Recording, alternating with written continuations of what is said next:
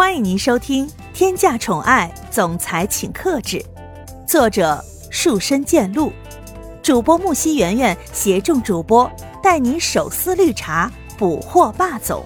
欢迎您订阅收听。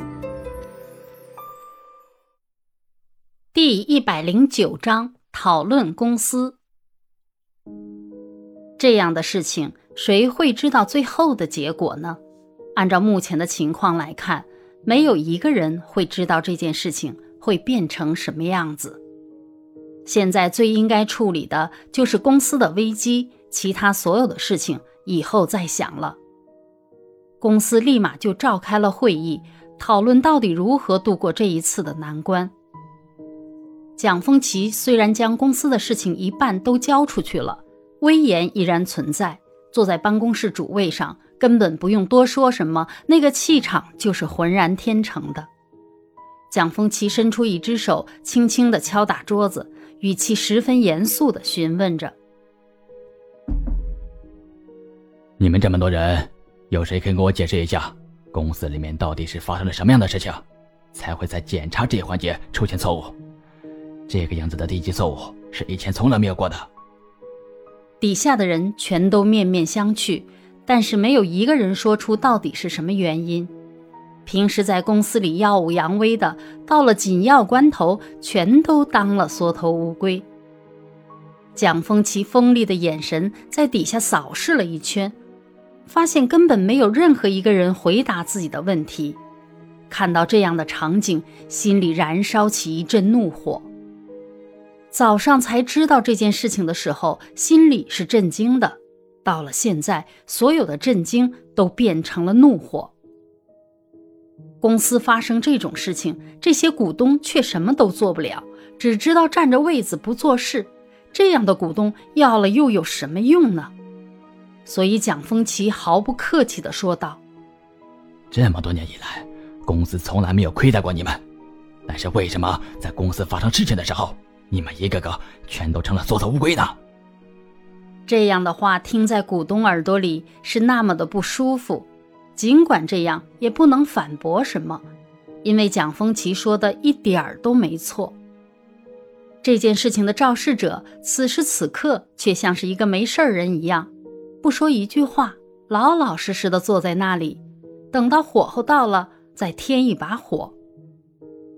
看着这一群人在这里忙上忙下的，就像无头苍蝇一样。根本不知道应该怎么办，蒋泽流的心里感觉到了一阵开心。虽然现在是在自家的公司里，有这样的情绪是一件十分不正常的事情，但是这也是完全没有任何办法的。毕竟是他们做的太过分了，是他们让蒋泽流一个人面对一些事情。蒋泽流现在是幸灾乐祸的表情。蒋泽旭看见开会的场面陷入一场尴尬的氛围，缓缓地说道：“既然你们都提不出一个好意见的话，那就不要再说话了。我们来分析一下这件事情吧。”蒋泽旭说这句话的时候，只是为了公司好，但是没想到有的人就是不领情，反而还要再添一把火。蒋泽流听见自己的哥哥开口说话，知道自己表现的时候到了，所以蒋泽流也是啧了一声，说着：“哎呀，我亲爱的哥哥，如果你这样子说的话，那就不对了。公司里面这么多的股东，肯定有他们自己的作用了。哎呦呦，哥哥，你这么着急撇开话题是干什么呀？”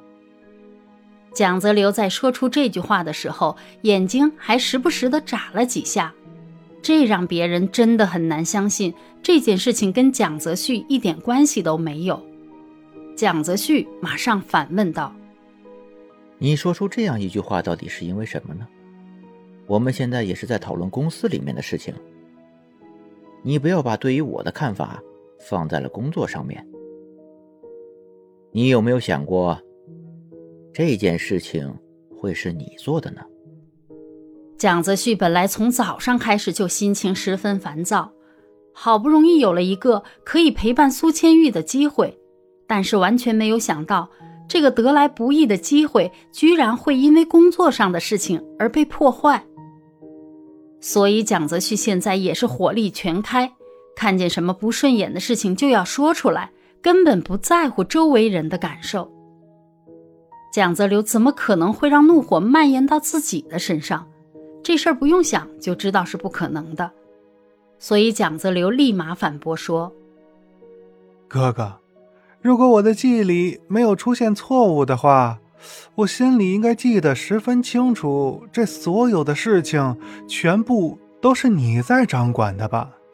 现在这一环节出现错误，你怎么可以就这个样子推卸责任呢？听到蒋泽流这样说话，底下的股东们议论纷纷，但是还是没有一个人可以给出确切的意见。终于有一个股东鼓起勇气，说着：“我看这件事情跟蒋泽旭是有着脱不开的关系，毕竟这所有的一切也全部都是他参与的。这材料出去的时候，肯定也是经过他签字的。”蒋风奇心里已经隐隐约约的知道这件事情是谁做出来的了，只不过他不愿意相信这是事实。蒋风奇现在心里。还是想给蒋泽流一个机会。蒋风奇觉得这样继续讨论下去，凭这些股东想破脑袋也不会知道发生了什么事情，所以蒋风奇十分明智的说道：“你们这些股东听别人说了一句，就以为这是所有的真实，麻烦你们自己去找一下这件事情最真实的原因。我希望。”在明天上班之前，看到为什么会发生这个样子事情的结果。说完这句话之后，蒋风奇提前离开了会场。不过在会议室的时候，蒋风奇意味深长地看了一眼蒋泽流，这样的眼神也只有蒋泽旭注意到了。这件事情接下来会有什么样的发展呢？大义集团能否安然无恙地度过这一次的危机呢？父子之间的感情会不会因此就破灭了呢？